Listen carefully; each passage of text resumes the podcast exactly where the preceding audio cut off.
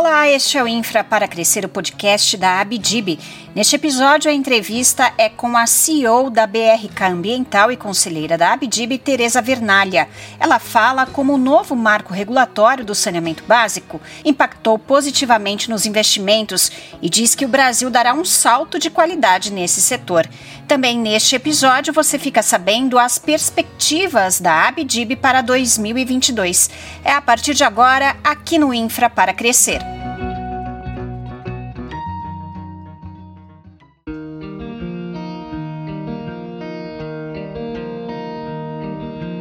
Aqui no Infra para Crescer, eu vou conversar com a CEO da BRK Ambiental e conselheira da Abdib, Tereza Vernalha. Tudo bem, Tereza? Tudo bem, como vai você? Obrigada pelo convite, um prazer estar aqui. Tereza, tem muita coisa acontecendo na área de saneamento básico. A reforma regulatória completou um ano, decretos regulamentaram as novas regras, o BNDES segue fazendo estudos e projetos, governadores e prefeitos vêm mostrando disposição para atrair investimentos privados e a Agência Reguladora Federal trabalha em resoluções sobre a regulação praticada regionalmente. Qual é a sua avaliação sobre o atual momento para investimentos em saneamento básico no Brasil? Fabiana, a aprovação do marco regulatório é, no ano passado, ele foi um divisor de águas, que fazer aqui um trocadilho, para o setor de saneamento.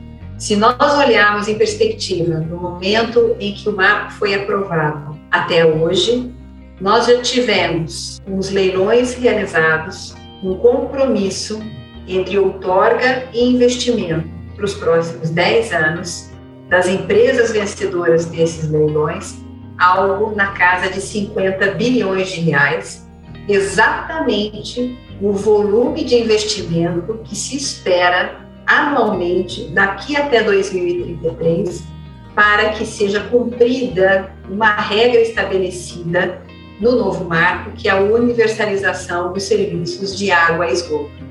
Portanto, o saldo é muito positivo, é o momento, de fato, do investimento é, nesse setor que até aqui era o patinho feio da infraestrutura. Não existe registro de um volume de investimento desta monta em um ano no saneamento. E isso é graças ao novo marco regulatório.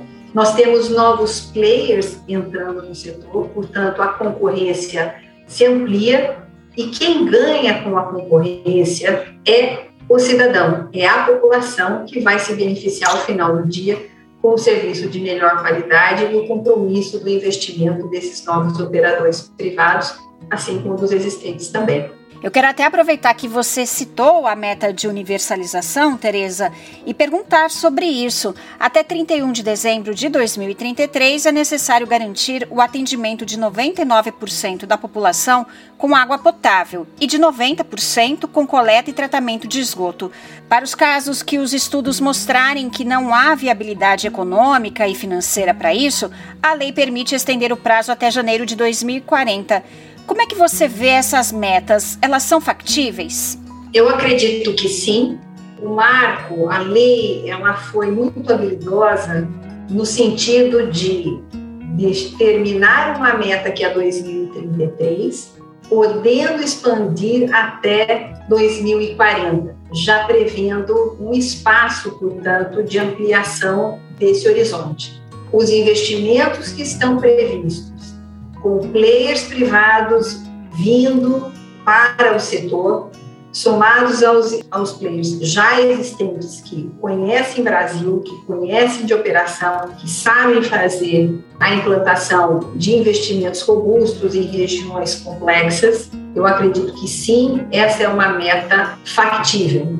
Mas é importante também que se diga, Fabiana, que se nós não chegarmos a 100% dessa expectativa da meta, nós estaremos muito próximo e já será um salto de qualidade daquilo que a gente via até há muito pouco tempo, que é ter metade da população sem acesso ao esgotamento sanitário e ainda 35 milhões de brasileiros sem acesso à água.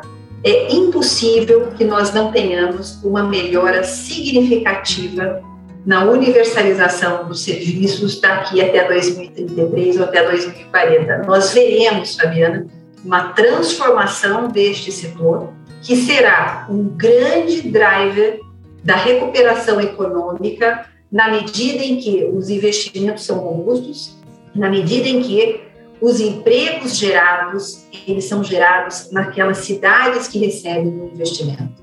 Para dar a você uma dimensão disso, na nossa mobilização em Alagoas, que foi o primeiro leilão após a aprovação da nova lei do saneamento, ganho pela BRK, nós recebemos 20 mil currículos. E nós já temos, entre próprios e terceiros, quase 2 mil funcionários. Então, isto é, na prática, aquilo que nós já sabemos e falamos muito, que é o valor de cada real investido no saneamento, o que ele gera de emprego, fora as outras externalidades, como saúde, educação e meio ambiente. O que nós veremos nos próximos anos no Brasil, com investimentos como esse que eu acabei de mencionar, da ordem de 50 bilhões de reais, com os leilões que aconteceram até aqui, é uma revolução na agenda ambiental urbana brasileira. Bom, e o novo marco regulatório incentiva ainda mais a regionalização dos investimentos em saneamento básico, né? Já há 15 estados com leis prontas, indicando quais são as unidades regionais com os municípios associados. Cada bloco regional, Tereza, é uma concessão em potencial ou há desafios nesse sentido? Sim, cada bloco regional é uma concessão em potencial. A discussão sobre a prestação do, serviço regionalizado, é, Fabiana, certamente é um ganho para a evolução do setor, uma vez que busca privilegiar a escala. Cada bloco regional tem potencial, portanto, para uma concessão, mas há fatores importantes para que se concretize. É preciso que os projetos de regionalização tenham uma boa modelagem econômica financeira que atraia a adesão dos municípios, além de uma governança interfederativa efetiva para que possa propiciar uma tarifa justa para cada região do Brasil. Além disso, é imprescindível que haja uma adequada alocação de risco e estrutura jurídica regulatória, e nisso o BNDES tem tido um papel muito importante em sendo a grande fábrica de projetos até aqui, uh, dos projetos de saneamento, sendo também necessárias outras frentes para dar vazão ao volume de projetos necessários para que nós possamos atingir a meta de universalização até 2033 ou até 2040, como estabelece a nova lei. Eu queria que você comentasse também o papel da ANA, a Agência Nacional de Águas e Saneamento Básico, que recebeu competência para publicar normas de referência nacional, uma oportunidade de aumentar a segurança jurídica e a estabilidade da regulação praticada regionalmente. O quanto essa atuação da ANA, Tereza, é relevante para as empresas privadas? Os temas que estão sendo tratados agora são os mais relevantes para as empresas? Fabiana, a ANA tem um papel fundamental para dar a segurança jurídica e regulatória que o saneamento precisa para avançar. Essas normas precisam ser robustas o suficiente para orientar com assertividade os temas críticos do setor junto às agências subnacionais. Até o momento, a ANA apresentou duas normas sobre resíduos sólidos e a outra abordando aspectos para a incorporação de metas de universalização nos contratos vigentes. Tem, portanto, uma agenda regulatória que foi recentemente readequada, visando abordar uh, ah, 19 aspectos importantes para os próximos dois anos, de um universo de 71 normas identificadas pela agência assim que o marco foi aprovado. Desses 19 pontos colocados, o setor vê, e eu em especial vejo como mais urgente para o saneamento neste momento, primeiro, as regras de indenização de ativos não amortizados da água e esgoto. Segundo, o modelo organizacional das agências reguladoras infranacionais. transparência e accountability, especialmente a essas novas normas. E terceiro, a norma que é atinente a reajustes e reequilíbrios contratuais. Esse, talvez, dos três, seja um dos mais relevantes. Da clareza, transparência na norma que define as regras de reajuste e reequilíbrio contratual. Tereza, o setor de saneamento básico tem mostrado potencial para o surgimento de tecnologia. Fornecedores se movimentam para oferecer soluções mais integradas. Como está o desenvolvimento regional no saneamento? Que tecnologias os usuários podem esperar nessa área?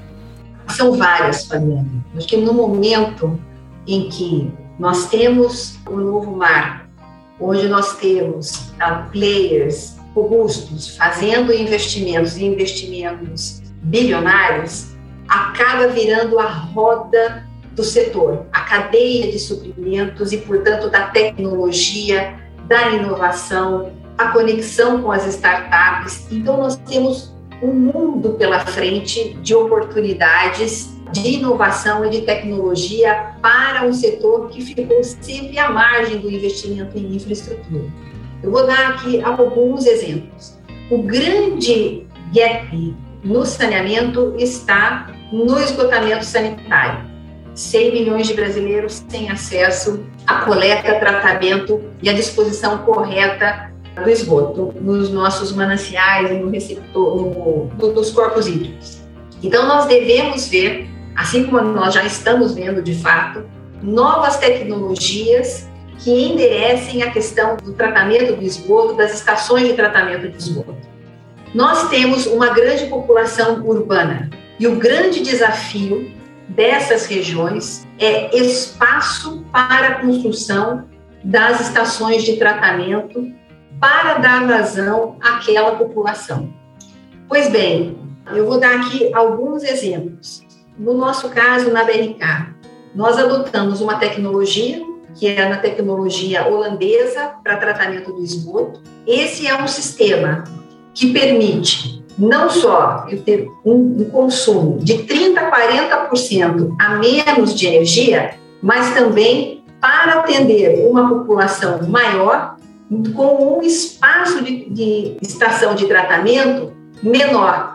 Portanto, isso facilita licenciamento ambiental e facilita, portanto, a construção dessas estações nos grandes centros urbanos. Essa é uma, é uma tecnologia super inovadora que nós já estamos usando. Segunda vantagem desta tecnologia, e isso tem muita relação com o tema que está muito em evidência com a COP26, que é o compromisso das organizações com a emissão de gases de efeito estufa. Esse sistema, Fabiano, comparado com os sistemas convencionais, ele reduz até 90% a emissão de gases de efeito estufa. Ele recupera a matéria orgânica de uma forma que não emite metano. Uma outra tecnologia voltada também na questão do, esgotamento, do, tratamento do esgoto é a disposição do lodo, né? a utilização do lodo, que é um subproduto do tratamento de esgoto. Nós utilizamos hoje uma tecnologia que pode reduzir em até 70% o volume de lodo através do processo de secagem, gerando um menor custo operacional e também a reciclagem do lodo através do aproveitamento deste resíduo que tem um potencial energético para a geração de energia e biogás. Então, essas são algumas das tecnologias que nós veremos daqui para frente ganhar escala no Brasil, porque é a grande demanda que nós temos para é, vencer a universalização, que é o tratamento do esgotamento sanitário. Uhum. Nós também devemos ver tecnologias voltadas para a perda, que é uma outra, é um outro ponto muito sensível do nosso setor. Existe hoje, segundo os dados do INIS, cerca de 48% as perdas de água, ou seja, entre a captação no corpo hídrico, até o tratamento dessa água e a distribuição até a casa do cliente final, a gente perde quase 50%. No mundo e no, no momento em que a restrição hídrica passa a ser algo que a gente está vendo que é recorrente. Portanto, tecnologias que enderecem a questão da redução de perdas deve ser algo que a gente deve ter muito forte daqui para frente. Eu vou dar mais uma vez um exemplo para você, que é a operação, por exemplo, de Limeira. É uma operação que lá em 1995 a gente tinha, a gente é, captava um determinado volume uh, do corpo hídrico para atender a população no período de investimento intenso no combate à redução de perdas, hoje, em 2021, com o mesmo volume de água captado da bacia hidrográfica que atende Limeira, nós atendemos uma população que é o dobro do que era 25 anos atrás. Então, essa também é uma agenda de tecnologia muito importante que a gente deve ver é, daqui para frente em larga escala é, nas concessões que vierem a ser licitadas. Então, a gente tem um mundo novo pela frente de investimento em novas tecnologias e, portanto, um, uma oportunidade também para os profissionais e as startups, empresas que se conectam com as startups, para a gente encontrar novas soluções nesse novo mundo fantástico que é o saneamento. E, Tereza, há programas de concessão no governo federal e nos estados cobrindo várias áreas de infraestrutura. Como você avalia a evolução do ambiente de negócios para investimentos na infraestrutura brasileira? A segurança jurídica ela é fundamental para atrair os investidores para negócios, como é o caso do saneamento de longo prazo, que são concessões de 35, 40 anos, com bilhões de reais de investimento. Né? Os contratos de saneamento, como eu disse, eles vão são de longo prazo e precisam atravessar, portanto, diversos mandatos ao longo da vida desse contrato. E ainda assim ter a estabilidade que investimentos contínuos e de longo prazo demandam, como disse, investimentos bilionários. Dessa forma, é crucial que, além de se preservar um relacionamento saudável entre concessionária, poder concedente e os clientes, é importante que existam mecanismos de resolução de conflitos caso eles ocorram. E a eficiência na solução desses conflitos em temas típicos do setor de infraestrutura, como equilíbrio econômico financeiro e revisão tarifária, é fundamental para essa segurança jurídica e a atração e a retenção dos novos investimentos. Esses temas são complexos, eles têm caráter multidisciplinar e exigem do julgador, não somente, do regulador em especial, não somente conhecimento jurídico, mas também conhecimento financeiro e econômico. Então, dessa forma, uma evolução que nós entendemos oportuna e necessária no ambiente de negócios seria a criação de varas especializadas em questões de infraestrutura no judiciário, a exemplo do que já ocorre aqui no estado de São Paulo para ações típicas de direito de empresa, como falência, recuperação judicial, direito societário, conflitos relacionados à arbitragem, propriedade industrial, concorrência desleal e franquias. Para fazer uma nota, o Judiciário Paulista conta com varas de falência e recuperação judiciais especializadas em julgar ações de falência, recuperação judicial, extrajudicial e ações por crime falimentar.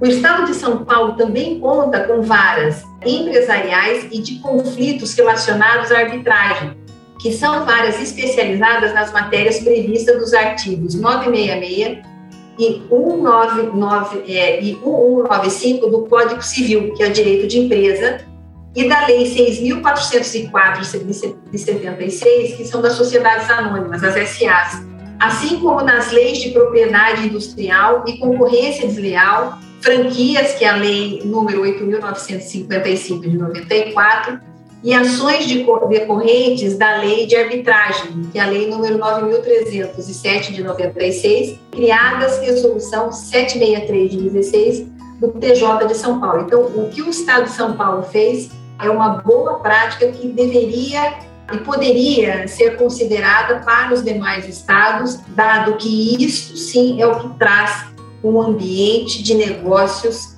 mais seguro para quem faz investimentos bilionários durante 35 anos, que passa por vários mandatos nesse período. Tá certo. Essa foi a entrevista com a Tereza Vernalha, que é CEO da BRK Ambiental e conselheira da Abdib. Muito obrigada. Eu é que agradeço a oportunidade, Fabiana. Muito obrigada.